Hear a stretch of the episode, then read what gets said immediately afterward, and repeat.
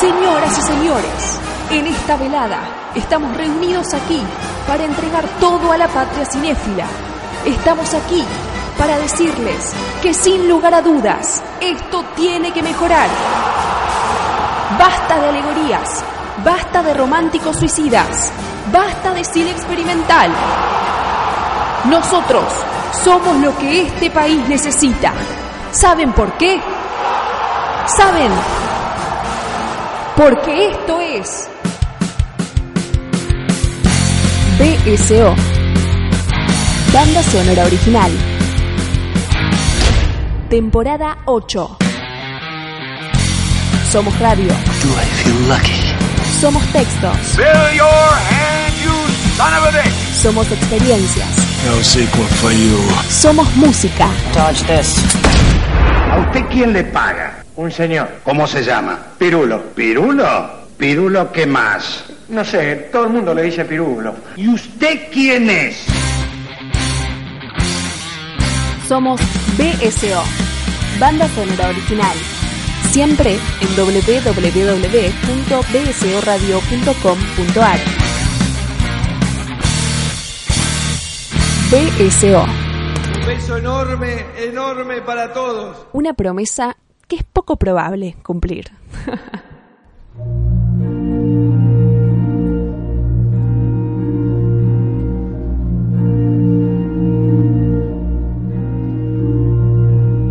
Hermanas, hermanos y hermanes, comunidad toda, bienvenidos a un nuevo capítulo de Banda Sonora Original.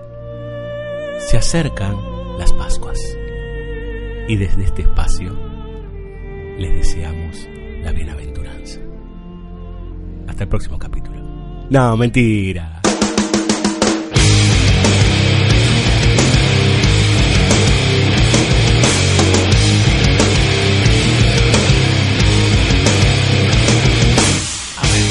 ¿Cómo le va, Villalba? Ahora sí. ¿Por qué eh, estás hablando así, Pirulo? Hablando como así. No, la verdad, eso me parece más normal que el, el otro tono. Bueno, porque yo quiero banalizar todo, ¿viste? Ah, porque hoy bueno. funciona, nos da más likes, nos da más plays, nos da más todo, ¿viste? Es como, re buena la de Spider-Man. ¿A vos te gustó la de Spider-Man? A mí me encantó, pero ahora este me que usa ese traje. Yo quería el otro Oh, y el casco, tiene un casco, no puede tener un casco. Y Tony Stark, traje. No, pará, pará, ese casco aparece en el número 148. no, en ese- no me lo compré ese, pero ese tiene correlación con eh, los jóvenes guerreros número Sí, 44. Con, con- con Infinity Hostia. Infinity Wasp, sí. Eh, señoras y señores, después de esta humorada, después de todo este momento que no sabemos qué, qué ha sido, sino Sí. más que un lapsus, les damos la bienvenida formal a este programa. Estamos entrando en terreno pascual. El domingo es Domingo de Ramos y la semana que viene, Semana Santa. Sí.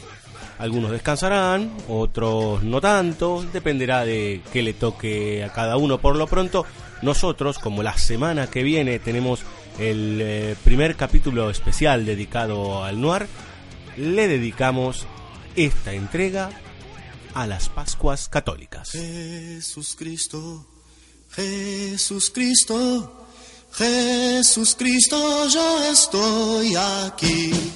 Jesús Cristo, Jesús Cristo, Jesús Cristo, yo estoy aquí. Muerte y resurrección de Jesús de Nazaret. Exactamente. Este. Ocurrida hace circa 2000 años ya. Circa 2019 años, no, 2000 No, no, menos, claro. claro. Murió a los Claro, 33 claro. Jesucristo. Sí, bueno, Nació en el año cero. Y es Es- un quilombo eso. Sí, eh, bueno, no, no, no vamos a entrar en los, en los problemas cronológicos de cuándo se instituyó el año cero, ni bueno, ni el 25 de diciembre, Claro, eh, problemas, digamos. Hay que contar cuándo, digo, desde cuándo tenemos este calendario, cómo se hicieron las cuentas, no sabes. Exactamente, cambiaron los calendarios como tres veces, hubo zonas del mundo que tienen un calendario y otras otras. Sí. Hay creencias que todavía tienen otra cantidad de años, por ejemplo el judaísmo, Claro, ¿no? Eh, o o lo- el año nuevo chino, por ejemplo. Digo, bueno, somos un verdadero despiole a nivel mundial, pero en definitiva no está mal. No, al contrario. Al contrario, está bien y que no haya hegemonía. Pero ya que empezamos de esta manera y diciendo este, a ustedes, queridos olientes, que eh, estamos aquí en, la, en las vísperas de la Pascua, vamos a meternos con eh, tres películas dedicadas al Calvario. Perdón, Cirulo, usted viene muy acelerado esta temporada. Yes. Yo tengo una pregunta para usted. Dos. Si en este tiempo de reflexión yo me quiero zampar todos los capítulos de BCO, ¿cómo hago? www.bcoradio.com.ar Allí eh, está la nueva página de banda sonora original rediseñada por nuestro webmaster Andrés Cirulo. Lo más cercano que tenemos a Dios en BCO. Es Dios. Dios es música. Dios es música. Eh, Pues siempre caemos en los mismos chistes, Villalba. El público se renueva. No, sí, el público se renueva y yo creo que mm, el mal también de estos tiempos es que el mismo chiste causa gracia 150 veces y no como la película de Adam McKay. Puede ser. pero pero Eh, bueno. bueno, me estaba contando de qué vamos a hablar este- en este capítulo. sí señor vamos a tomar tres películas tres o casualidad como la Santísima Trinidad dedicadas a eh, la Pasión de Cristo sí a eh, los últimos días justamente de Jesucristo y en algunos casos en realidad a la historia de vida Claro. ¿no? De el Hijo de Dios para la Sí. creencia cristiana. Este. Vamos a dejar de los rodeos. Sí. Sí, vamos a dejarlos de lado y vamos a contarles sobre estas tres películas que son, a ver, cuentan lo mismo, podríamos decir. A ver, esta historia que de una manera u otra uno conoce, digamos, creas o no, digo también que está esta cuestión, ¿no? El, el catolicismo o el cristianismo, si querés, seas o no creyente en términos de conducta social y en términos de un montón de actitudes que tenemos todos los días, hay elementos que ya se sostienen ¿sí? en todos nosotros. Creas o no, digamos, ¿no? Pero hay muchas, hasta inclusive expresiones que son devenires de cuando había una mayor cantidad de, de fieles, por decir, Sí. al catolicismo. Sí, y que en parte también hay un montón de elementos que los vamos a ir viendo específicamente en las películas, eh, que responden a, a cuestiones hasta anteriores al catolicismo o al judaísmo, Sí, claro. donde son elementos tradicionales de distintas comunidades ya muy antiguas que se fueron fusionando con las diferentes religiones o movimientos que vinieron después. Caso La- la los romanos. Claro, la utilización del agua, por ejemplo, como elemento simbólico de transformación en ritos y rituales, no nace con el catolicismo, sino que es pretérito. Entonces, No, también hay que entender ahí que hay una cuestión histórica de movimientos que, que se van incorporando. Más allá de, obviamente, de la fe eh, específica sobre Sí. determinada religión, es inevitable entender que, que es parte de un proceso cultural. Sí, nosotros de hecho vamos a hacer énfasis en el carácter mítico, digamos, ¿no? En la construcción de la pasión de Cristo como ese, esa piedra sólida que está allá y que fue pasando a través de los años y convirtiendo y reconvirtiéndose, digamos, ¿no? Y todo lo que ya carreaba, digamos, ¿no? Claro. Porque partimos de la base que Jesucristo era judío. Entonces ya ahí hay toda una cantidad de cuestiones que vienen de antes y si a esto le sumamos el Imperio Romano, los griegos y demás. Bueno, y que ahí hay un punto importante que señala el, am- el amigo Mircea Eliade, Mm. que la religión judeo-cristiana, sumando las dos, Sí, señor. son las primeras, o son las religiones, las primeras religiones históricas en lo que es la historia de la humanidad. Habitualmente lo que uno tiene, o por lo menos lo que uno sabe de, de los griegos y los romanos, es que todo elemento mítico sagrado sucedió allá lejos y hace tiempo. Sí. Las historias de Zeus, Hércules, etcétera, etcétera, no están entroncadas con lo que tiene que ver con la historia profana, Exacto. como sí sucede en la religión. No, no responden a, una- a un presunto personaje de carne y hueso, en tal caso. Claro, ¿No? A Jesucristo se lo toma como personaje histórico, exactamente. ¿no? O sea, como un mojón muy importante en la historia de la humanidad. Un antes y un después, ¿no? Vamos a decir, como les contaba antes, vamos a tratar tres películas. Vamos a arrancar con una superproducción gigan, mega archi gigantesca, de esas que hacía Hollywood a manotazo de ahogado, podríamos decir, ya en los 60, cuando ahí el peplum afloraba y las películas sobre eh, guerreros, romanos y demás, bueno, por ejemplo, Benur, Claro. ¿no? Que trata y tiene ahí lateralmente cuestiones relacionadas con el catolicismo y con Jesucristo, pero nosotros vamos a ir directamente a Rey de Reyes, Así es. película de Nicolás Rey, un señor que respetamos y que queremos mucho en banda sonora original, que le debemos un especial, ya lo dijimos, Veremos qué pasa. Y hasta ahora, viste, hablamos solamente de Johnny Guitar y, Y ahora de esta y película. de Rey de Reyes. Y faltan un par, ¿eh? Sí, claro. Sí, por lo menos rebelde sin causa.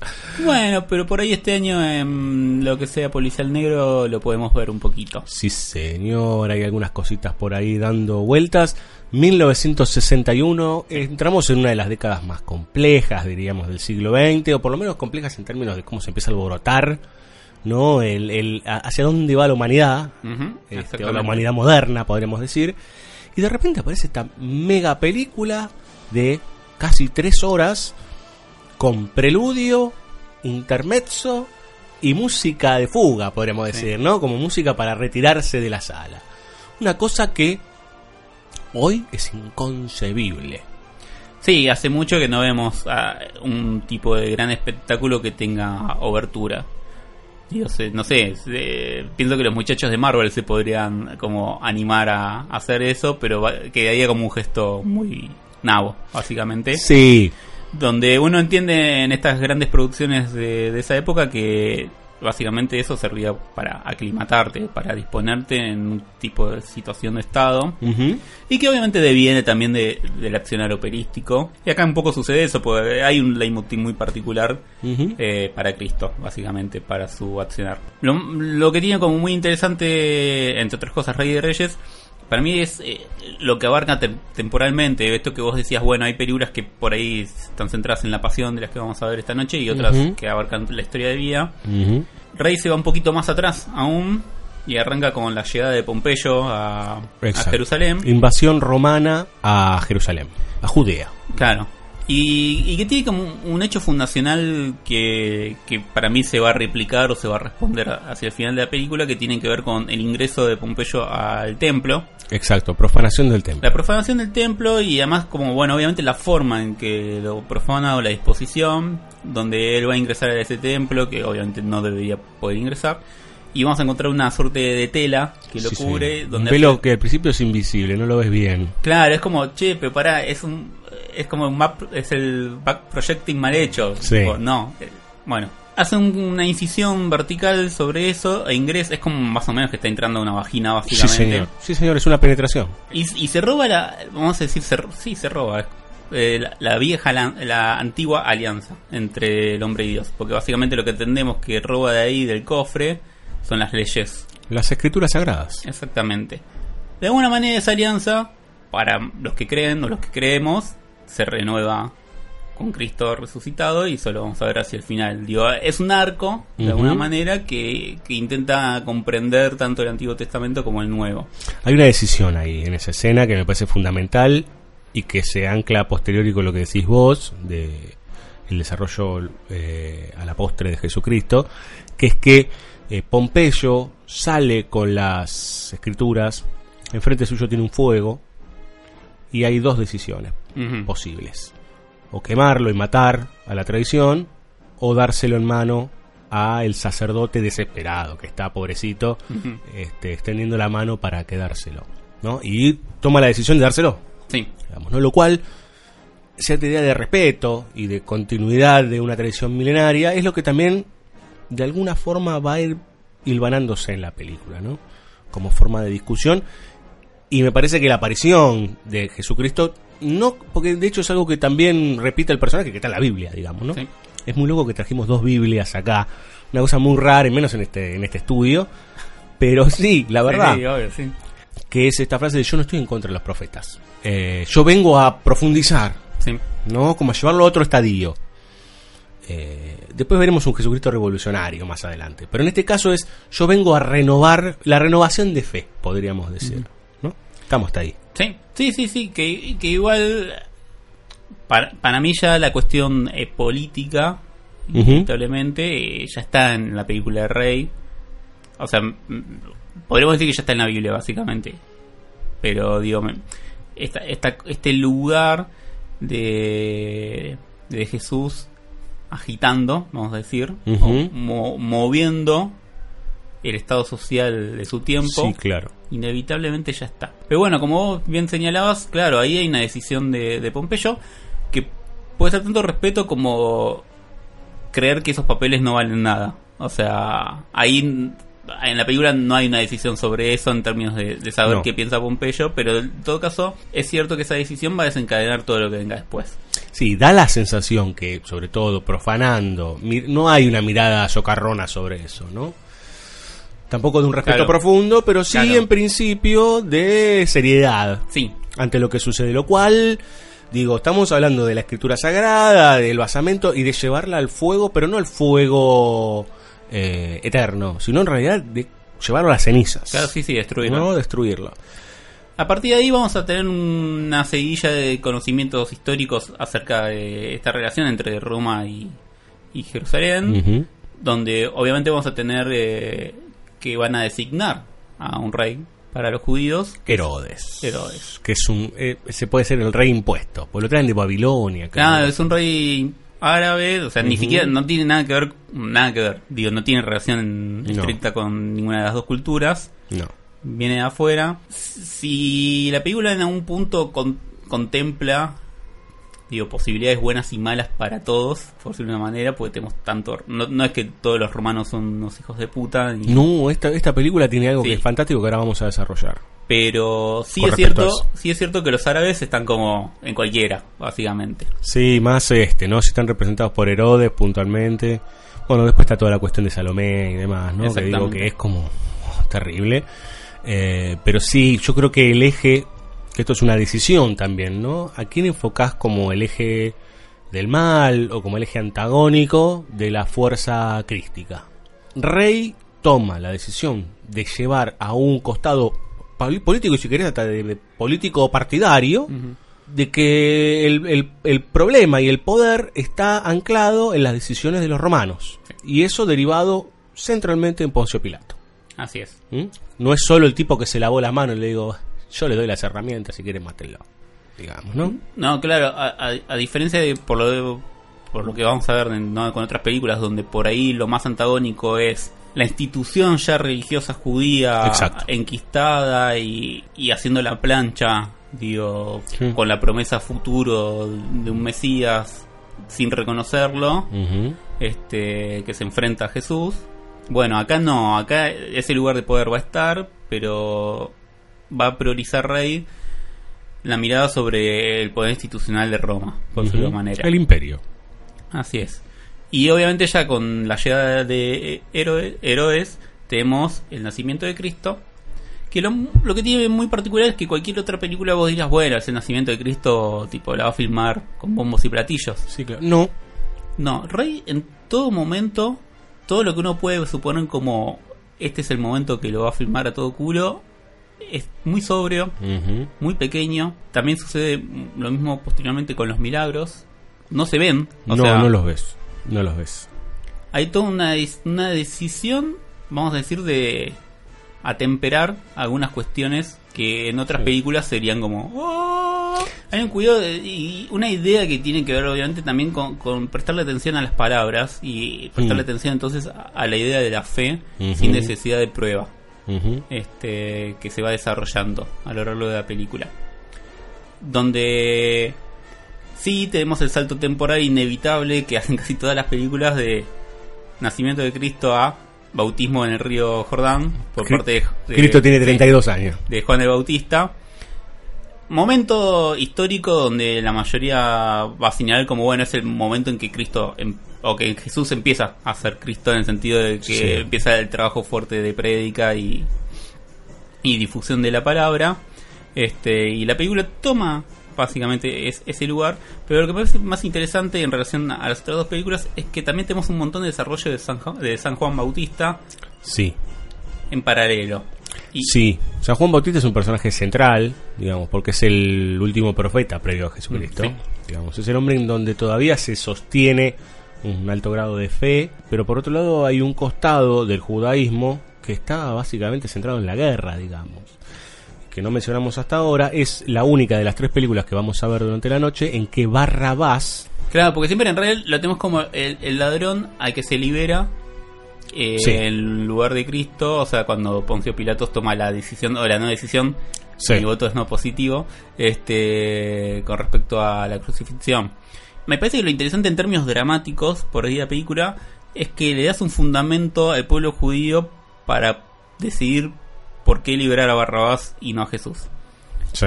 En esa transformación histórica. Este, y eso me, me parece interesante porque lo que hace es reforzar también esta, esta idea sobre la maldad o, o el mal está en ese poder romano, en ese momento. Porque le quita a Barrabás el peso de despreciable, sino que le da un valor positivo si querés. Más allá de que no entiende básicamente que por ahí las herramientas que él quiere utilizar no son las herramientas que necesita en ese momento. Uno Sí. no, no lo sabe. Obviamente eso es, un- es una problemática a pensar que está buena en, en la película. Bueno, ¿cómo va a ser la revolución judía en ese estadio de cosas? Porque al mismo tiempo tiene las armas, pero no tiene la cantidad de hombres que necesita. No, estás peleando contra los romanos, digamos, ¿no? Uno de los ejércitos más sofisticados de la época, ¿no? Te- tenés toda una cuestión de, de internas privadas que mueven cuestiones políticas enormes, como por ejemplo todo lo que tiene que ver con Herodes II, Sí, la traición, bueno, la, la traición final al padre, digamos, ¿no? claro, traiciona a su padre, queda como nuevo gobernante hasta que llega Poncio Pilatos. Tenemos un como el primer soldado romano, como el, el capo de soldados romanos que es eh, Lucio. Personaje fundamental porque es el que, cuando nace Jesucristo, eh, la famosa matanza de niños, digamos, cuando Herodes, el primer Herodes, Claro. se entera que viene el Mesías, dice, vayan a matar a todos los pibes. Digo, esto es, es- es la Biblia, Biblia. Sí. Y en el momento en que Jesús, bueno, ellos escapan, y cuando un tiempo después, ellos se murió el primer Herodes y demás, retornan, y él lo ve al nene y dice, ¿de dónde, este, de dónde es? Creo que dice Galilea, creo que es. Este, Sí, María no le miente. no le miente. Y el tipo se queda, se queda, se queda y dice, vamos, ¿no? Sí. Como... Anótenlo. Acuérdese de anotarlo. Exactamente. Claro, sí. Acuérdese de anotarlo. Ya hay un acto ahí que instituye a ese personaje y va a ser muy importante en la película, digamos, ¿no? Yo creo que es el hombre elevado de la película, Lucio. Es el hombre de ley, es el hombre también de fe. Es el hombre que encuentra fundamento en la fe finalmente. Y claro, Lucio es un personaje re, re importante, primero obviamente porque va a creer, pero al mismo tiempo es, es como el, el que nivela o pone la balanza en todas las decisiones locas de, de Herodes. Sí. Y, Y el que le pone, el que trata de frenarle un poco el carro a Poncio Pilatos. Sí. Pero entonces en esa disputa política interna de golpe es- se están jugando, se, se juega el destino de la humanidad también. ¿no? Es como, Sí, totalmente. no with a band but a whimper, es como, bueno, en las cosas pequeñas se están definiendo muchísimas cosas mucho más importantes de lo que parece. Básicamente. También, como vos decías, obviamente la, la historia es la misma entre comillas. Vamos a tener las tres trai- vamos a tener tres traiciones de Judas esta noche o en este capítulo. Sí, claro, Judas Iscariote. Este, De Aliesa el 13 de la mala suerte. claro. Pero también de, un- de una manera vamos a ver tres versiones distintas o tres pensamientos distintos alrededor de por qué Toma la decisión. esa traición se lleva a cabo. Sí. En este caso está muy anclada al personaje de Barrabás y a la Ujú. configuración que tiene Barrabás en esta película. Donde entonces esa traición se lee más como un mal movimiento político Sí, de señor. Judas que una traición por dinero. Judas lo traiciona porque en realidad lo que está buscando es que Jesús despliegue, Sí, sí. A vulgar display of power. sí, despliegue sus poderes. O sea, que esté en un punto tan límite que parece como de película de superhéroes. Digo, Batman vs Superman más o menos tiene una lógica así, ponele. Sí, sí. Tiene la, la lógica de este Judas Iscariote. Mm, Y es como, no, macho, no, no va a pasar así. no. Este, y por último, no, nombrar el plano de cierre que para mí es una cosa, es una obra maestra. Sí. Cuando finalmente, como sa- sabemos, digamos, seamos católicos, cristianos o no, Jesucristo al tercer día resucita, digamos, y luego de Emaús, él vuelve con su padre y se sienta a la derecha ¿no? de su trono. Previo a eso, en Emaús justamente es cuando se encuentra por última vez con los doce apóstoles. Esa última escena está el mar, la playa, una barca, los once apóstoles, porque uno ya se ha ahorcado, Judas Iscariote, que se ahorca al amanecer, si no recuerdo mal, y se escucha la voz de Cristo, ¿no? no vemos el cuerpo lo vemos en otro plano antes, no me toques le dice, ¿no? a María Magdalena, y en ese plano final los vemos lejos, ¿no? Con un plano general muy muy amplio, casi no les vemos los, los rostros, se escucha la voz de Cristo, la palabra, que tienen que expandirse, que tienen que abrirse, que tienen que llevar el mensaje, digamos, o el sentido hacia el mundo. ¿no? Es que extender el reino, por decir de alguna manera. Se empiezan a abrir los, los, este, los apóstoles. Hay un plano de Pedro, ¿no? Que es increíble. Bueno, claro. Una de las cosas también es la negación de Pedro. Las tres negaciones de Pedro, ¿no? El yo no conozco, yo no conozco, yo no conozco. Está ese plano de Pedro e inmediatamente por corte él se retira, queda liberada la escena con parecer un amanecer, ¿no? Y ahí está la red para pescar extendida, extendida. En eje horizontal. En un, claro, es una diagonal casi horizontal y se va extendiendo la sombra de Cristo hasta ser una cruz enorme que pareciera venir desde algún lugar magnánimo, podríamos decir, ¿no? Enorme. Y ahí termina la película, ¿no? Como esa cruz formándose entre lo material y lo... Podríamos decir... Sí, el eje horizontal profano, material. Es, es este atravesado por ese eje vertical este, y por también, si querés, la lógica trágica. Sí, claro. ¿No? Sí, bueno, este, la idea del, eje vertical viene también de la tragedia griega, de esa disposición de, del eje que también bueno, lo vamos a ver un poco en la de Gibson, que nuclea el mundo, donde tenés los dioses arriba, los hombres abajo. Lo inmanente y lo trascendente. Bueno, algo que pasa en la mitología nórdica, por ejemplo, ¿no? El Yggdrasil, ¿no? El árbol, de arriba hacia abajo van sucediendo las continuidades de distintos mundos y demás, ¿no? Exacto. Ahora sí música o sí, Dios es música, ahora ya, ¿no? Vamos, bueno, vamos a dedicarle algunas eh, músicas, algunas canciones que tienen que ver con, digo, es un personaje extremadamente atractivo para cualquier tipo de artista, digamos, ¿no? Hasta el más ateo. De hecho, el próximo bloque es uno de los más complejos en ese sentido. Bueno, vamos a escuchar la versión de la misa criolla, Villalba. Por ¿Mm? favor. Ariel Ramírez y los fronterizos. Yo, yo les, les digo algo, si quieren ahora corten BCO, después siguen escuchando o escuchan el tema en BCO, pero yo les sugeriría que vayan a un lugar con buenos parlantes y escuchen la misa criolla entera, creas o no, es una locura. ¿Mm? Es hermosísima. Vamos a escuchar eh, el Gloria, justamente, que es una de las piezas más conocidas, Carnavalito Yarabí, compuesta, interpretada por Ariel Ramírez y los Fronterizos.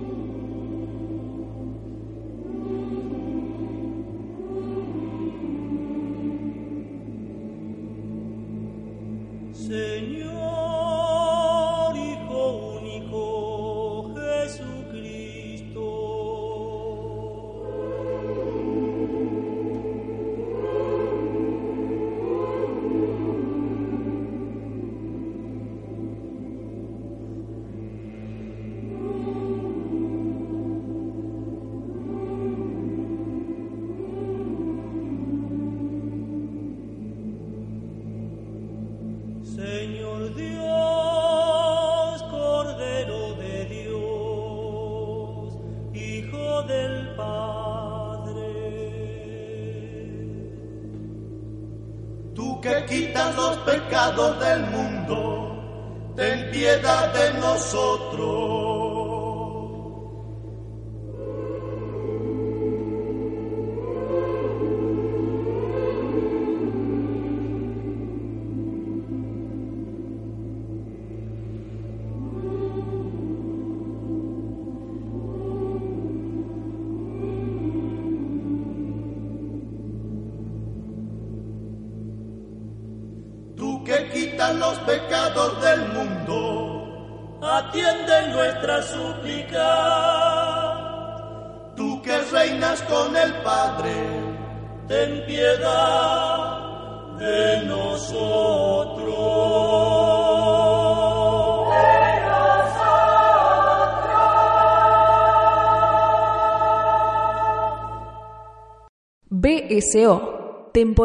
8, espacio cedido por la Dirección Nacional Electoral. Decisión y templanza, para que tu día sea tu día. You gotta ask yourself a question. Solo te diré a ti que me votes. Well, do you, punk? Lista 88, Clint Eastwood, senador por Santa Cruz.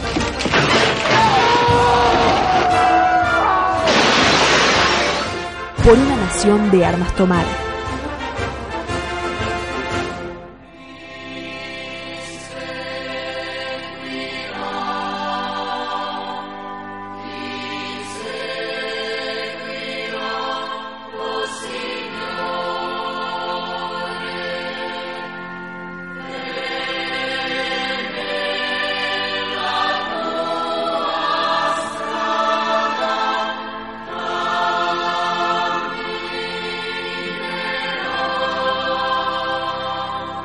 Segundo bloque de este capítulo espiritual, Villalba.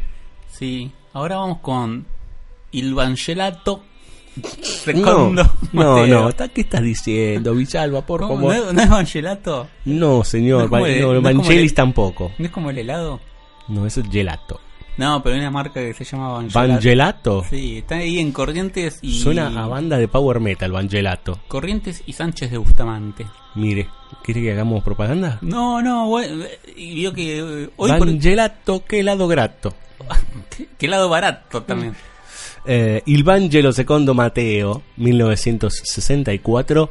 Nos metemos con un director muy complejo, Villalba. Sí. Muy complejo en su filmografía, muy complejo en, complejo en su biografía, que es Pier Paolo Pasolini, ¿no? Viajamos a la Italia de los 60, una Italia que estaba patas para arriba, digamos, ¿no?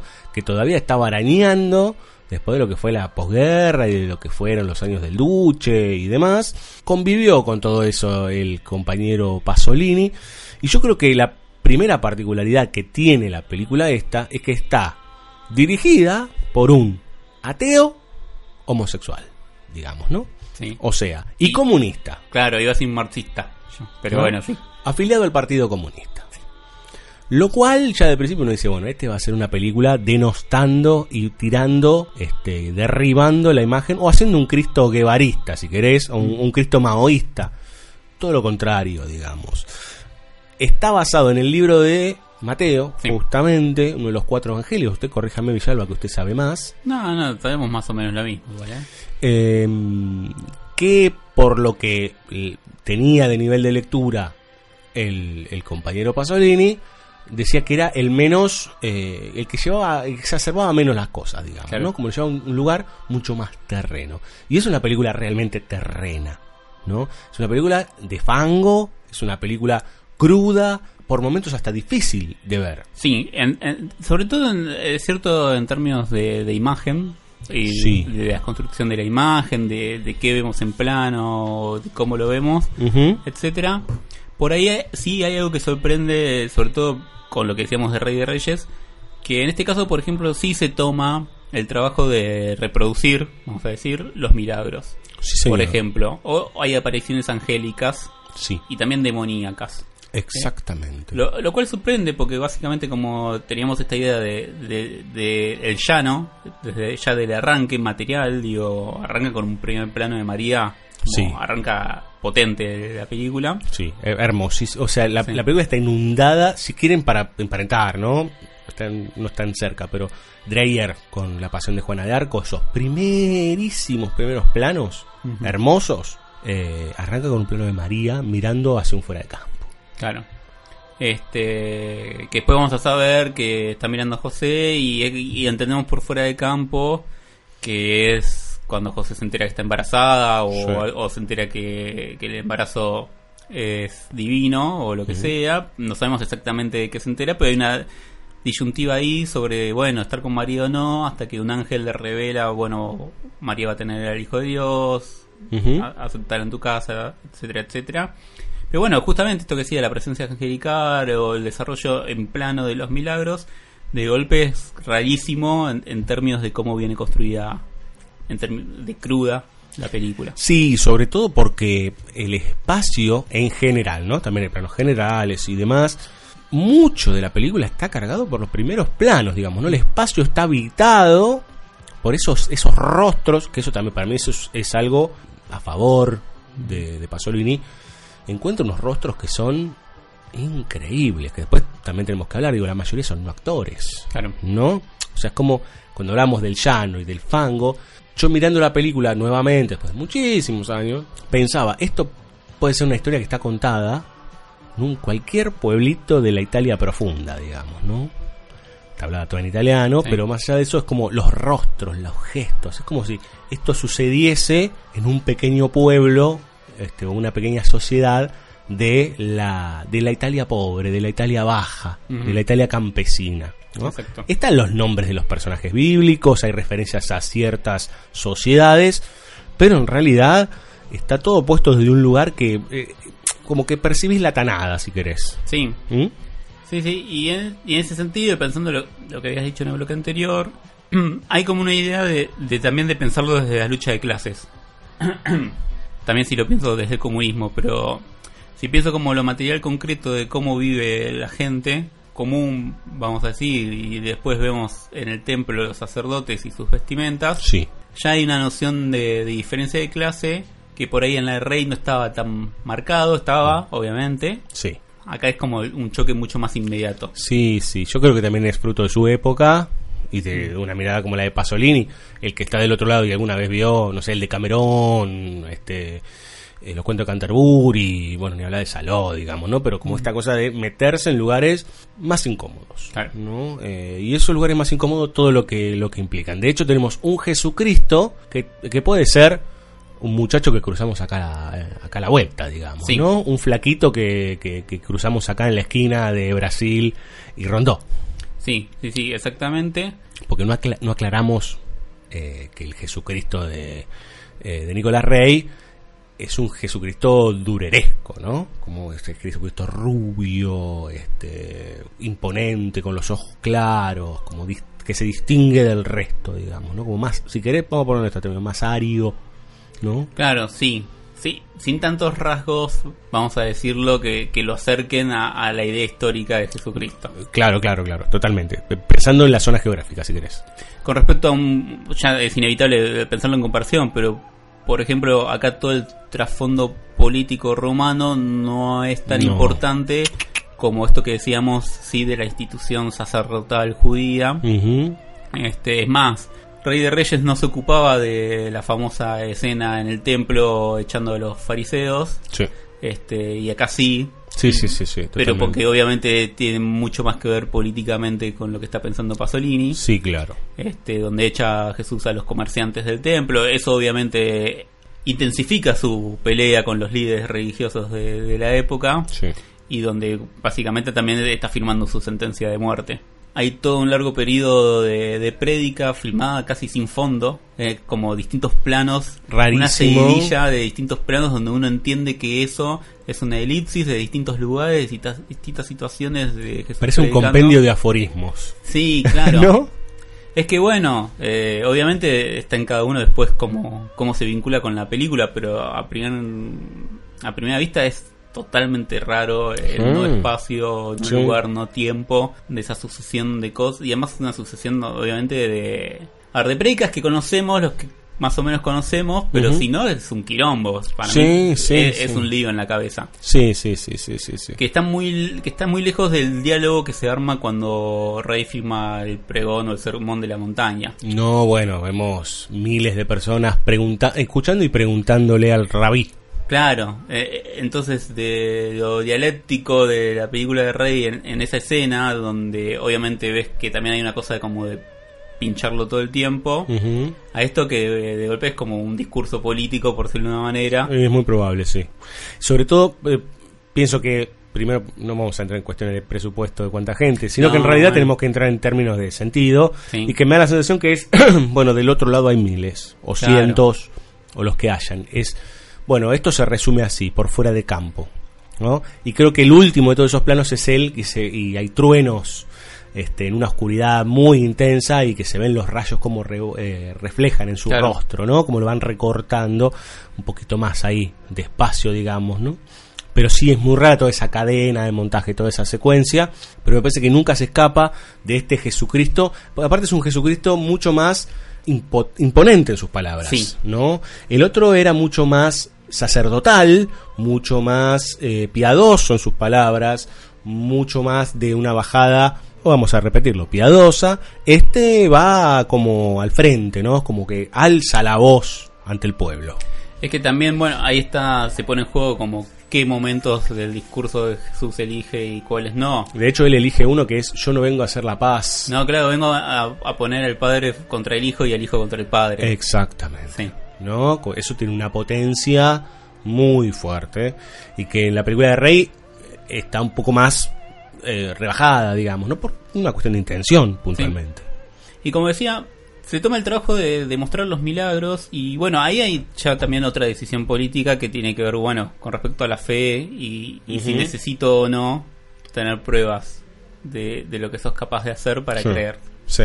Claramente no son milagros eh, de efectos especiales como los podríamos tener hoy en día. No, pero son hermosos. Pero son hermosos. Hay uno por corte directo del El- el de- muchacho que tiene la cara. Es como un hombre elefante, ¿no? Sí. Es como un hombre elefante que lo toca y por corte es otra vez, este, tiene sus facciones restauradas. A mí el que me gustó muchísimo es el, eh, la caminata en el agua. Sí. Con un tele, que igual la, la mayoría de la película está en tele, pero un tele larguísimo y ves una silueta negra que está caminando y los pescadores. Cabe decir que la figura del pescador es muy importante también en la estructura bíblica. Bueno, ¿no? eh, claro. Ya que hablábamos del final del rey, acá tiene la escenita que creo que es a Juan y Santiago que les dice: Yo Los los voy a hacer hermanos. pescadores de hombres. Sí, entre los apóstoles hay un, varios que son hermanos. ¿no? Sí, deja de pescar peces, te enseñaré a pescar hombres, digamos. ¿no? Y insisto, a mí lo que más me fascina de la película en ese sentido, no quiero entrar en el, ay, me gusta, no me gusta, esas estupideces que nosotros criticamos, pero sí me fascina el dominio sobre los no actores en momentos clave. Si no recuerdo mal, la casa de María de Vieja, que es cuando ya lo están llevando al Cristo, es la mamá de Pasolini. Sí. ¿no? Es un- ese gesto, lo- el, el- el- el rostro, la textura, digamos, ¿no? Eh, es algo que aún, a mí por lo menos, tiene que ver con qué le gusta a uno en, de cierto cine, digamos, ¿no? Uno, uno no lo puede creer. El San Juan Bautista. San Juan Bautista es un flaco que está acá a la esquina. Sí, sí, sí. Eh, Pero además, bueno, ahí hay un tema interesante. eh, perdón, eh, abro paréntesis. Que de golpe está apresado Bautista Sí, eso sí.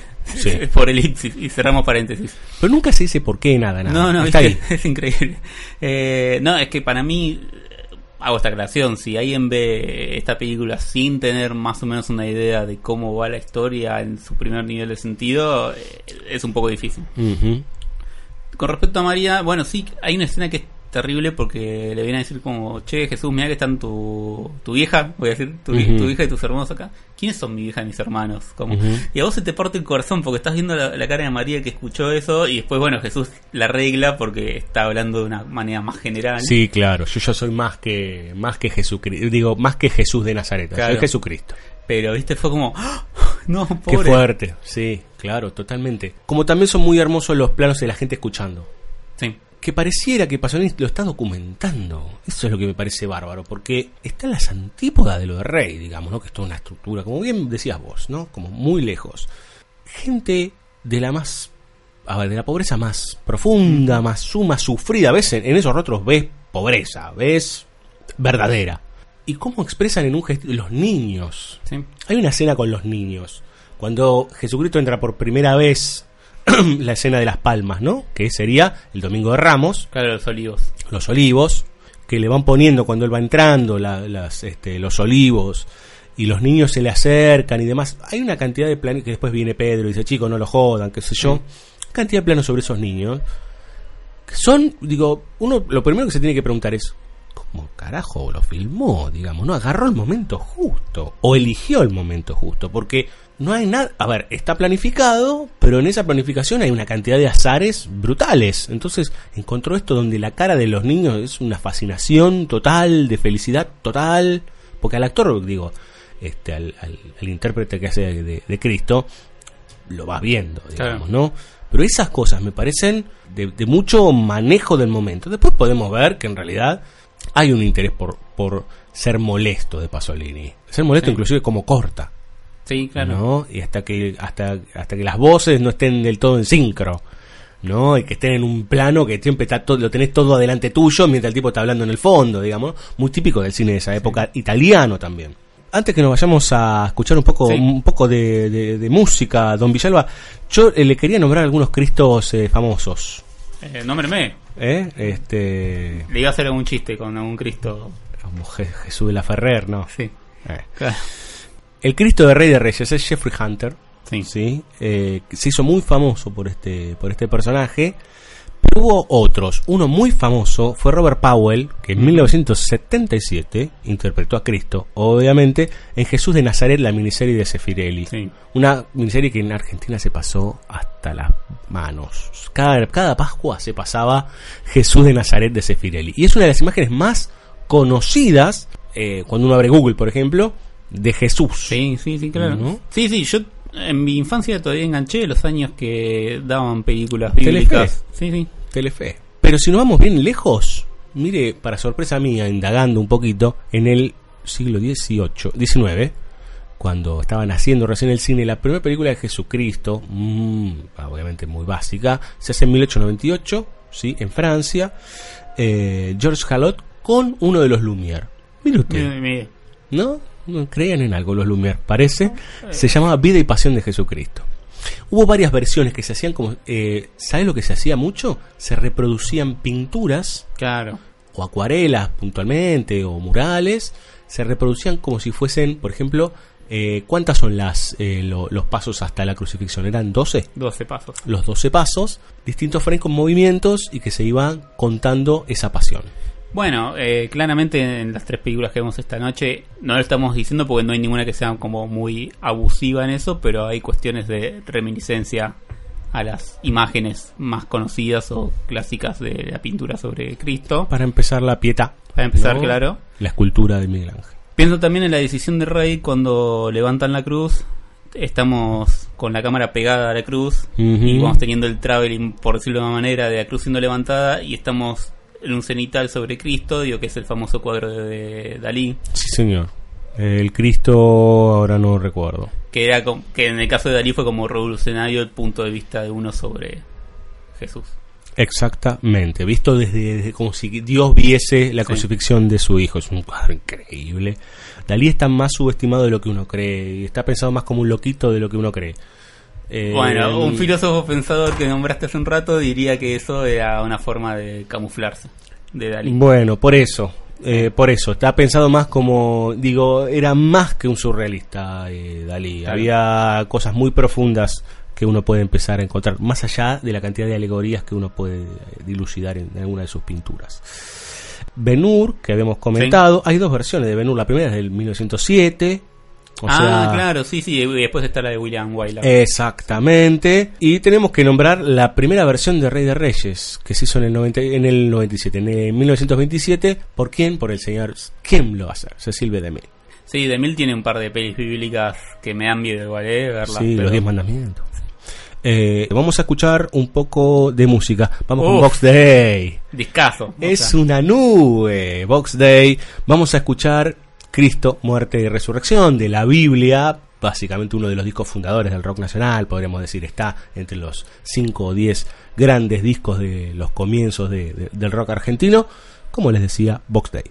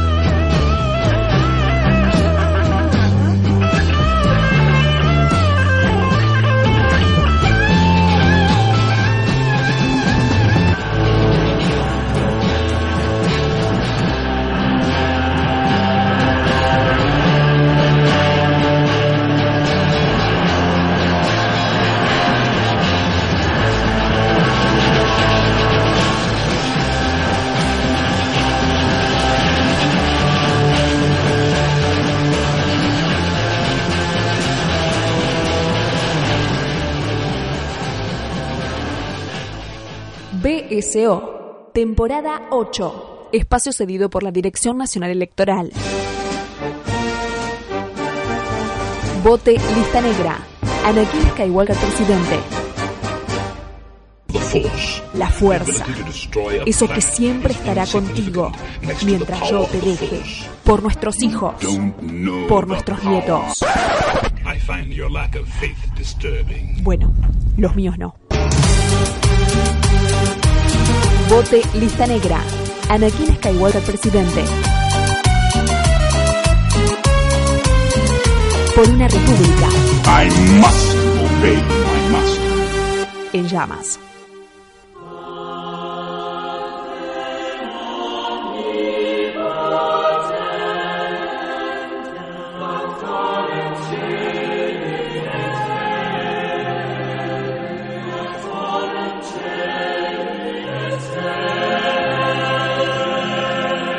Tercera y última película de la noche. Venimos de lo grandilocuente de Nicolás Rey, de lo austero de Pier Paolo Pasolini y ahora la polémica de la noche, Villalba. No, qué polémica, esto es un peliculón de acá a la China. Yeah, ¡Aguante Cristo, amigo! Es como fuerte lo tuyo. No, yo no, no, no, no creo que sea fuerte. Sí, por ahí sí. Pero me parece que en realidad la, la película fue una cuestión más de marketing lo que, lo que generó polémica que la película en sí. Sí, y los primeros albores de algo que criticamos el capítulo pasado también, ¿no? Eh, con esta idea de cómo nos ofendemos tan fácil de cualquier cosa. Claro. ¿No? El eufemismo, el eufemismo y, la, y su bota que nos aprieta la cabeza.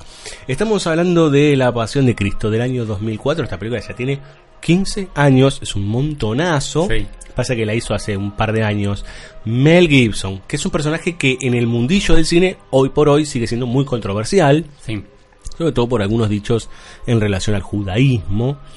Y que puntualmente, bueno, hace esta película y pareciera como el refuerzo, digamos, de algunas cuestiones. Porque si hablábamos antes de con quién se enfrentaba esta propuesta crística en, el- en la película de Rey con los romanos, en la película de Pasolini con una estructura más endeble, pero que estaba más cercana al, al sacerdocio judío, Sí. acá el tema son los judíos. Digo, el poder está puesto centralmente, centralmente en el templo judío y en los sacerdotes que tienen una carnadura muchísimo más potente que cualquiera de las otras dos películas. Claro, sí, sí, yo haría la aclaración de eso que tiene que ver con los sacerdotes que tienen Sí, claro. poder claro. de- dentro de esa lógica, Los, ¿no? que, los que obran como... no con el pueblo judío en sí. Los supuestos pastores de la religión judía. Claro. ¿Está bien? Dentro de la lógica de la película, después los problemas que pueda tener o no Gibson, borracho o no, bueno. Qué sé yo, o sea, sí, obviamente, nadie, nadie está a favor de los dichos de Gibson, pero... No, claro. Pero yo estoy seguro que si no hubiese filmado esta película, esos dichos no hubiesen salido a la luz, o sea, Es, es muy probable. donde también hay una, hay una lógica del sistema de según qué haces, te la damos o no te la damos. Este, Sí, sí, sí, totalmente. pero bueno, eso sí, eh, tiene que ver más con el capítulo anterior también. Sí. Sí. Eh, puntualmente la pasión de Cristo se centra en la pasión. O sea, en el Calvario, en las 12 estaciones este, y en la llegada a la crucifixión. Es una película de una hora 45 más o menos. Eh, no, dos horas nueve. ¿eh? ¿Dos horas? Sí, Sí, sí, sí, sí. Bueno, en donde lo que estamos viendo es cómo Cristo va transitando todo el camino hasta llegar a el monte donde va a ser finalmente crucificado, muerto y sepultado. Así es, en el medio tenemos algunos flashbacks que van a potenciar, van a con, entrar no en contradicción, sino van a entrar en diálogo con lo que está sucediendo en el momento presente. Pero básicamente el recorrido es este que dijiste. Es muy la, la- ya la peli arranca. Si hay algo que tiene Gibson es un laburo sobre los géneros en las distintas películas que dirigió. Ujú. de, de ubicarte ciertas cosas que vos no habías pensado dentro de un género, de, de golpe haces esas relaciones extrañas. En Hawks of Rich hay un, o hasta el último hombre, hay un momento donde la guerra está filmada como una película de terror, donde hay toda una neblina y no sabes de dónde puede venir nada y de golpe se levanta un muerto, un muerto ¿no? Pero Sí, sí, sí, un cadáver. Tengo que decirte algo, para mí esta película está muy cerca de ser una película de terror. bueno, a, a Es una película iba. gore, te, te diría. A eso iba, la, la peli arranca de noche con una luna tremenda desciende la cámara, ya establece esta relación vertical con fuerzas de más arriba y va, y va generar una relación con fuerzas de más abajo, Ujú. que es otra cosa interesante de la peli.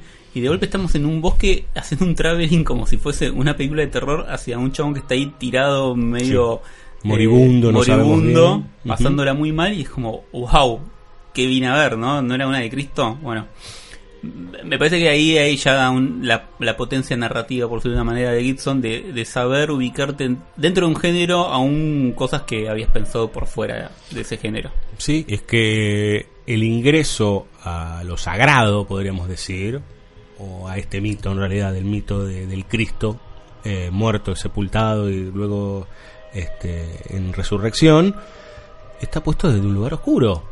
Y desde un lugar eh, que por momentos, no- yo no sé si es que da miedo, pero puede dar miedo. Sí, hay momentos que dan miedo. Pero en realidad hay momentos que son estremecedores, podríamos decir, ¿no? Sí, y donde uno tiene.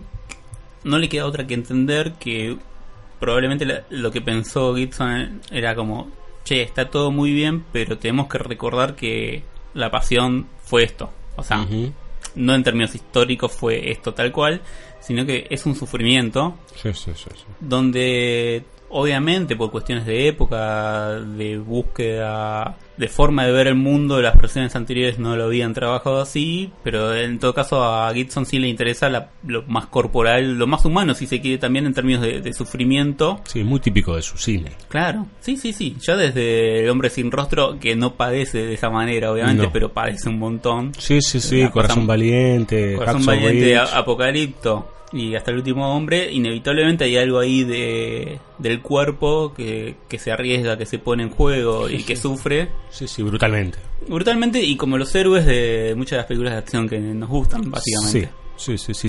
generalmente eh, se mete en un lugar de padecimiento, Sí. ¿no? De, de dolor de tripas. Sí, puedo estar de acuerdo que se pudo pasar un poco, con sobre todo con esta, pero... Ahora vamos a hablar de eso. sí. Pero bueno, lo, lo vamos a ver. Y la película entonces arranca, nos vamos a dar cuenta que arranca en el monte Getsemaní o Getsemaní, El que, Getsemane. que es el monte de los olivos, donde Jesús pa- pasa la última noche antes de ser arrestado y donde está todo mal. Digo, la está pasando muy mal, es el famoso momento de pasa de mí este cáliz. ¿no? Ahí hay algo interesante siempre alrededor de la figura de Jesús, que es bueno, cuánto sabía de lo que le iba a ocurrir específicamente. Sí. Este, porque obviamente eso pone en tensión también el lugar del sacrificio. Si vos sabes que vas a resucitar, Ah, con respecto a la resurrección. Claro. Pero con respecto a la muerte, las películas, las anteriores van variando. ¿eh? Claro. que Alguno dice, bueno, yo me queda poco. Claro, entonces, bueno, eh, obviamente es un tema más perteneciente a la teología y habría que investigar y pensarlo un poco. En todo caso, la película de Gibson sí se hace cargo del costado humano en términos de que tiene miedo y en términos de que realmente sabe que va a sufrir, conoce de la experiencia humana eh, este Jesús. Y tenemos la pata de las tentaciones, que no está en la Biblia. Hay muchos elementos de la película de Gibson que se basan más en visiones de una monja que ahora no me acuerdo el nombre, Sí. Que las pueden encontrar en internet, están editaditas, las pueden leer, Ujú. pero que tuvo una serie de visiones alrededor del Calvario, de la crucifixión, Sí. este, y no son parte de la Biblia. Y entonces también tenemos el elemento este de, de las tentaciones a partir de este demonio andrógino que aparece, Como una personificación, sí, del demonio. Es una personificación del demonio rapadito. Este, no se puede distinguir un sexo. Mm, mm. Y lo más extraño, o lo más lógico si se quiere, es que es una suerte de espejo o de parodia de María, en- como está en la película. Sí. Porque están, ambas están vestidas con Sí, de negro, de, de oscuro. negro. Si no es, obviamente no es el mismo, no es la misma tela necesariamente, pero le pegan el palo y después en un momento la vamos a ver cargando un bebé con cara vieja. Monstruoso, deforme, terrible. Donde entra un poco en juego esta idea del demonio como parodia de Dios. O el mono de Dios, donde todo el tiempo está imitando porque la idea conceptual es que el mal no puede crear, entonces lo único que le queda es imitar y todo el tiempo Sí. lo está haciendo. Emular y demás, sí. Claro, que, que es un aspecto que no teníamos en, en lo que tiene que ver con el Calvario en las otras dos películas. No. Y donde hacia el final de la película, De hecho, el, el diablo de Pasolini, el demonio de Pasolini, es eh, una especie de cartonero, una cosa así, Sí, ¿no? Como sí. un hombre muy, muy, muy castigado, que puede ser cualquiera de nosotros también. claro, y que además las tentaciones en el desierto de Pasolini, vamos a decirlo, pasan Sí. las pasa muy rápido. Sí, sí, sí, sí, sí. No, no es lo que más, vamos a decir, le, le puso detenimiento. Los famosos 40 días en el desierto. y demás. Claro. Entonces tenemos acá to- toda la escena donde Jesús va a ser apresado y vamos a ir a al juicio o no hay juicio como tal, pero donde vamos a ver como si querés la, la parte que más dispuso esta crítica acerca de los judíos o acerca de, del racismo de Gibson, que tiene que ver con el tratamiento que hacen los sacerdotes judíos con respecto a Jesús Sí. y cómo lo quieren asesinar. O sea, donde si estaba dicho en Pasolini, como che, es momento de pensar en, en matarlo, porque básicamente está como esa frase literal. Sí. Acá hay un laburo mucho más insistente sobre eso, obviamente. Sí, porque de hecho en la de Pasolini está esta cuestión de que le hacen preguntas, bueno, eso también es de la. Biblia, esto ma- eh, maestro, tal, le preguntan por varias cuestiones, ¿no? ¿Dónde está tu reino? Bueno, Claro. todo ese tipo de cuestiones. Sí, Para que pise el parito. Claro, la, la puesta en, en- en cuestión, digamos, ¿no? Acá hay un lugar más maniqueo, digamos, ¿no? Son eh, bastante eh, perversos y bastante de ostentar el poder estos eh, Sí. sacerdotes de, construidos por Mel Gibson. Tienen cara de... eh, El, el líder tiene, yo no sé cómo, cómo se le dice el- el- al rabino este, tiene una cara de, de- de malo con ganas.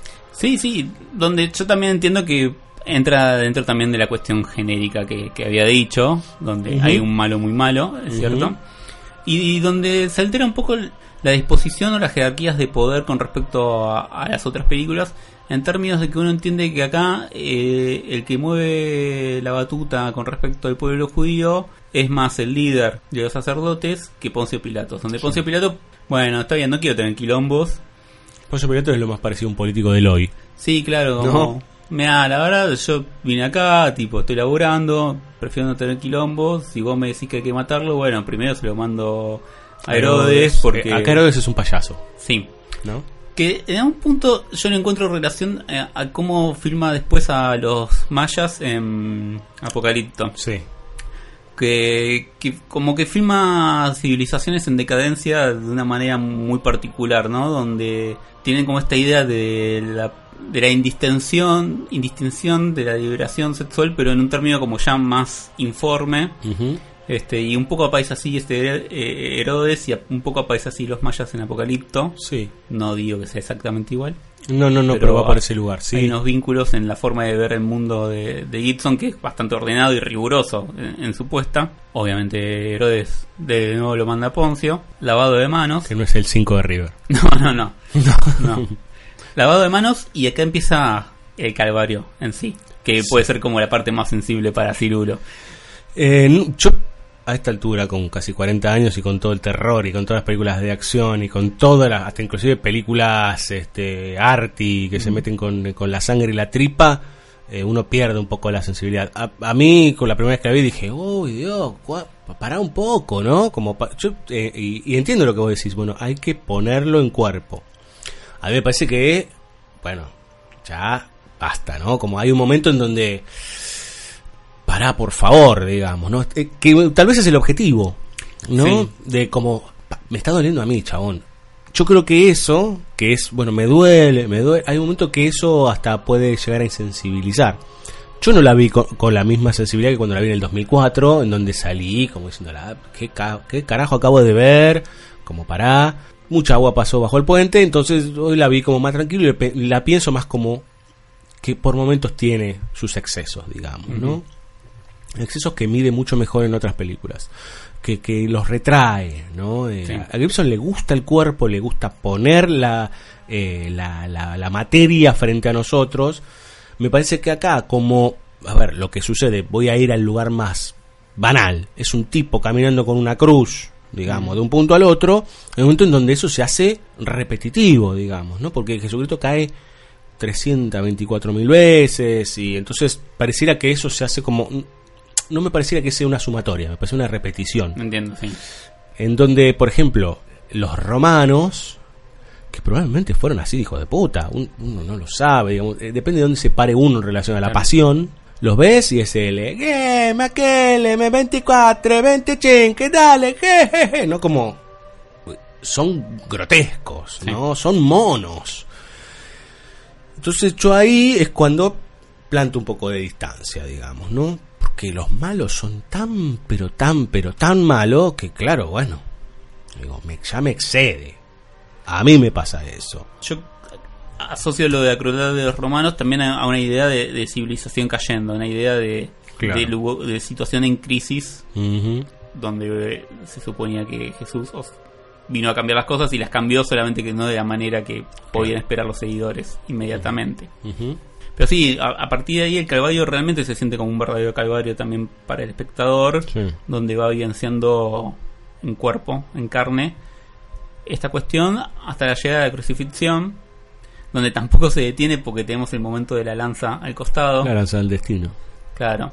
Este, donde también baña de sangre al Claro. romano. Porque aparte explota en sangre. ¿no? Eh, y eh, aparte Gibson incorpora algo que no está en las otras dos películas que vimos hoy, que es lo que sucede al momento después en que muere Jesucristo. Bueno, claro. Que me parece que también eso debe haber sido uno de los basamentos para las críticas. Sí. Eh, en principio, al- algo que quería decir que, que no está tanto en las otras dos, está en una, pero está como incompleto, que es esta idea de cuando están Juan y María, que Jesús le dice, bueno, María, acá tenés a tu hijo, y Juan, acá tenés a tu madre. Me, parece- me parece sorprendente en términos simbólicos de, de representación de la humanidad en, en una madre y, una hi- y en un hijo que no esté tan laburado En las otras. en, en en las otras películas. En ese sentido, el acompañamiento de Juana María acá se siente como mucho más, pero también es una María que está padeciendo mucho más este, que las otras. Sí, Este, está todo un poquito más por arriba. sí, claro. Sí, acá tenemos la resurrección, pero de una manera como muy distinta a la de Nicolás. Es lo más cercano a una resurrección a lo Terminator en esta peli. Hero- heroica te diría yo. eh, Eh, don- donde obviamente ese lugar heroico está bien entendido si queremos, este, o si acompañamos un poco la visión de Gibson. Sí, pero aparte con la- el, el plano final de la mano, con el Eh, yo- agujero. yo, creo que la llaga sí puede molestar a algunos. Sí, pero yo me refería puntualmente a que en esta película, que no pasa en ninguna de las otras dos, excepto en la de Pasolini, que cuando muere Jesucristo se nubla, Ah, sí, ¿eh? está bien. se nubla el cielo nada más. Sí. En la de Gibson, la tormenta recia, tiembla la Ah, no, perdón, en la de, en la de Pasolini también Sí, está, sí, tiembla caen- todo. Caen casas. Exacto. Pero en esta, lo que no vimos en la, en la otra es que el templo judío se parte a la Se mitad y todos los, eh, los sacerdotes lloran este, mirando hacia abajo, ¿no? Mirando hacia el infierno, justamente, ¿no? Como bajando la cabeza y qué sé yo, porque no pueden creer que no creyeron, valga la redundancia, en lo que les habían dicho. Eh, me a a eso iba con el con, Ah, con sí. las críticas, digamos, ¿no? Sí, Porque bueno, es pero- agarrar un templo judío y partirlo al medio. Sí, pero también le, le pasa a Pilatos y la mujer que, que, que sienten el temblor. Está bien, en- obviamente. La distancia es mucha. La diferencia de grado es, es Sí. importante. Este, sí, sí, inevitablemente esa- esas críticas están y está bien que estén, obviamente, no. Ujú. Es, es algo problemático, obviamente. Sí, cuando una película es desbordante, agarrate. Digo, cuando una película de este, de este estilo, donde vea, Gibson desborda, es muy difícil, o sea, tomar posición sin saber, o sea, o, o sin reconocer que hay costados donde se le puede pegar, digamos, ¿no? Sí, claro. Eh, porque acá no es que viene la, la infantería, acá vienen los tanques, viene la Luftwaffe, viene todo, digamos, ¿no? Viene todo junto y te, te lo tiran por la cabeza, digo, hasta el último hombre es lo mismo, te tira la carrocería por la cabeza, Corazón Valiente es lo mismo. Que además tam- también pasó algo con, con esta película, de esas cosas extrañas y no tan extrañas que pasan, es que hubo muchos pastores eh, eh, evangelistas que recomendaron y, y compraban tickets para sus fieles para que fueran a ver la película. Este, y digo, es la película de un católico, como el mundo está como muy loco. O, digo, después pasan por estas cuestiones, ¿no? Como las no diferenciaciones en las religiones y un poco de lo que dijimos al principio, que, Sí. que no viene a cuento ahora, pero claro, hay un nivel de, de marketing y de poderes alrededor de una película como esta, donde sí se despliegan armamentos y cosas que, que de nuevo, yo no, uno no niega que Gibson haya hecho esas declaraciones, sino como, bueno, de nuevo, tipo, si no hubiese sido esta película no hubiesen salido a la luz. O si hubiese sido otra cosa no hubiese salido a la luz, o lo que que, sea. no, que no está mal que hayan salido a la luz en tal caso. No, el tema es cómo uno las aborda en función. Uno tiene que ver la película. El tema es el aprovechamiento, en realidad. Claro, sí, total. Este, y después del texto del último hombre, el guionista de La Pasión de Cristo dijo que estaba trabajando en una segunda parte. Yo es- estoy fascinado con esa idea porque es, es una cosa que nadie contó, o sea, no, no, hay una película. No, así. únicamente que haga una hora y media de cómo Jesucristo sale de la tumba, se encuentra con los discípulos. Se... yo quiero, yo quiero creer, o sea, si me preguntas a mí, Por eso una batalla en el cielo. no, no, no, no, no, no creo que no entra en esa alegoría, yo quiero creer. Si, yo la tuviese que pichear, yo creo que son los discípulos como todos cagados, tipo hasta Pentecostés, pero Claro, la persecución. pero no sé, Dios, yo estoy esperando que esa película exista porque No, aparte no podría llamarse La Pasión de Cristo 2. no, no, o sea, es que sería no, como No, ya es demasiado. voy a digamos, verla todos los días Claro. al cine. Vamos a escuchar un poco de música. Vamos a escuchar música, Don. Villalba. Eh, uy, mire qué lindo. Color humano. Sí, ¿eh? Un poquito de rock nacional de los 70. Hace casi 2000 años de color humano. Un poquito de rock setentero, Villalba. el De, de ese rock progresivo ¿qué tanto nos gusta? este, que tanto nos gusta en banda sonora original.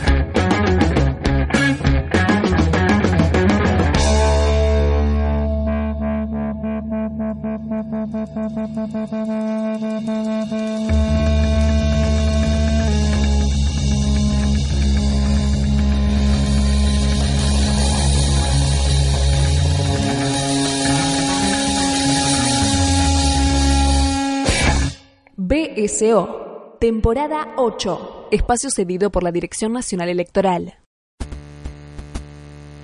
¿Cansado del pasado? Vote lista 800. Sara Connor, presidenta.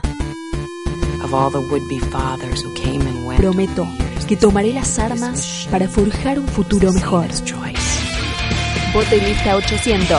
Sara Connor. Para que Skynet no vuelva. Hasta la vista, baby. Otra vez.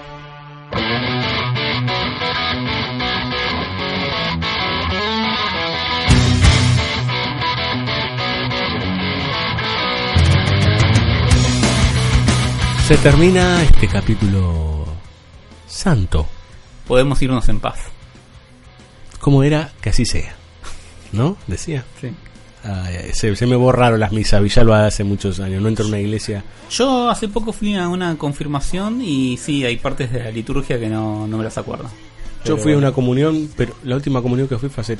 No, comunión no, em, bautismo hace tres años. Bueno, me, me horrorizo, digo, a esta altura no me sorprende nada, pero la cantidad de gente selfieando, Ah, sacando fotos del celular. es un trámite hoy, no es otra cosa que un trámite. Te lo- Increíble. es, eh, es un trámite. Eh, sabemos que es la semana que viene, pero Sí. Felices Pascuas. Felices Pascuas. Mm, La casa no está en orden. No, claro. Eh, la casa está en Macri, así que menos en orden estará. Eh, cada vez se parece más a ese monstruo mal, Sí. demonio que rodea al Cristo de Gibson. Eh, para los que no creen, eh, coman mucho huevo de Pascua. Bueno, si los pueden comprar. Si los pueden comprar, si no, bueno, qué sé yo. Bueno, y ir adelantando si quiere la canción de cierre o quiere primero despedir a, y saludar a los amigos de siempre. Yo quiero primero saludar a la gente de siempre. Bueno, está bien, entonces primero saludo a la gente de siempre y después presento la canción. Molto bene. O sea, no presento la canción, eh, cuento un poco por qué. Qué canción. miedo que tenés de cerrar un programa, te agarra chuchito, ya cerré, chuchito ya te- cerré capítulos de porque te hablo, porque te hago, te pongo así, te pongo nervioso. Señoras, señores, gracias a todos que están del otro lado y que hacen posible que BCO cada vez sea más y más exitoso. A la mía. Hemos llegado Uh, a lugares. qué mierda. Ah, mierda carajo. Saludamos a nuestra querida locutora estrella, la mujer que pone carnadura a nuestras eh, a nuestras artísticas de banda sonora original, Dani Jorquera, al webmaster Andrés eh, Cirulo, a la gente de Bahía Blanca por su música que nos han donado tan gentilmente, a Sala Llena por el apoyo de siempre, a la gente de Monte Hermoso Libros, a toda la tropa de BCO, banda sonora original, que seguramente o nos acompañan eh, escuchándonos o en breve alguno de ellos estará dando vueltas por aquí o escribiendo o lo que venga, siempre intentando hacer algo para www.bcoradio.com.ar, la página hermosa que tenemos con todos nuestros contenidos. Bueno, Em, así como comentábamos que íbamos a ver varias versiones de, de lo mismo, por su manera, y veíamos distintas versiones de Judas, distintas versiones de la crucifixión, etcétera.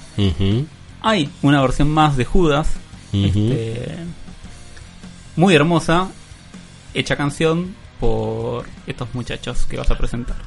Pedro Aznar y Carlos Alberto García compusieron allá en los tempranos 80, ¿verdad? No, esto es del 92, Cirulo. pero ¿92? Esto es pre-Cerú Girán. Eh, Charlie García está en una clínica de rehabilitación. ¿Cómo pre-Cerú Girán? Ah, cuando vuelve Cerú Pre, Girán. prevuelta de Cerú Girán. Sí, Ah, perdón. discul- bueno. Disculpe el francés. No, bueno, porque me dijo 92 y dije, ¿cómo? Como lo tengo tan internalizado, me olvido. Pre- Prevuelta Cerú Girán. prevuelta de Cerú Girán, Mm. hacen Tango 4.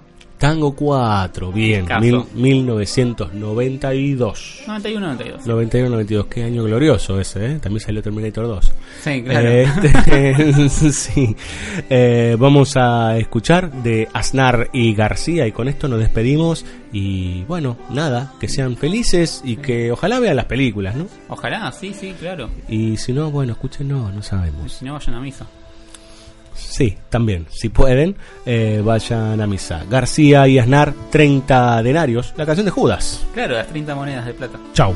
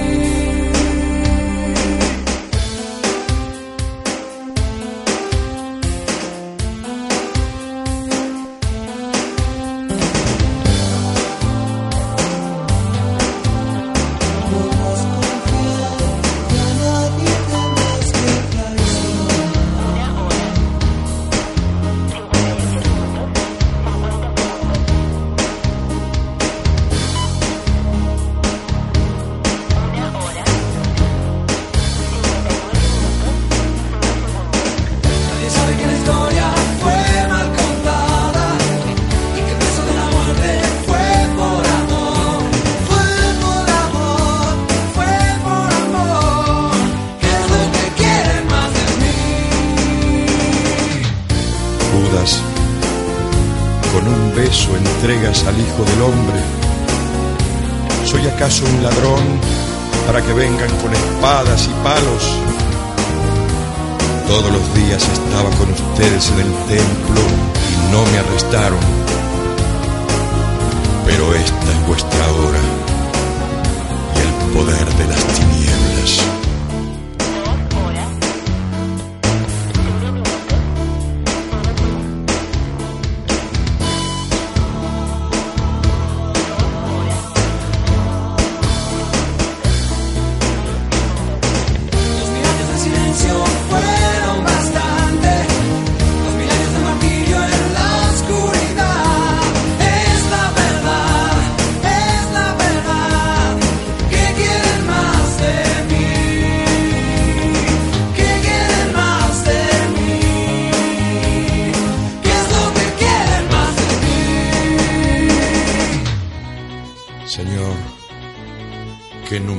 Son mis adversarios.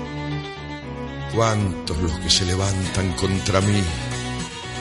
Cuántos los que de mí dicen, Dios ya no quiere salvarlo.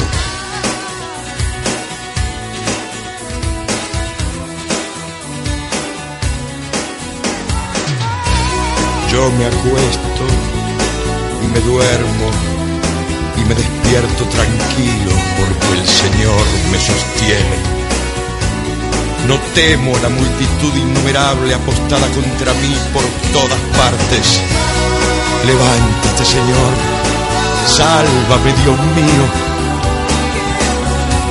Y ustedes, señores, ¿hasta cuándo ultrajarán al que es mi gloria? Buscarán lo engañoso y amarán lo que es falso.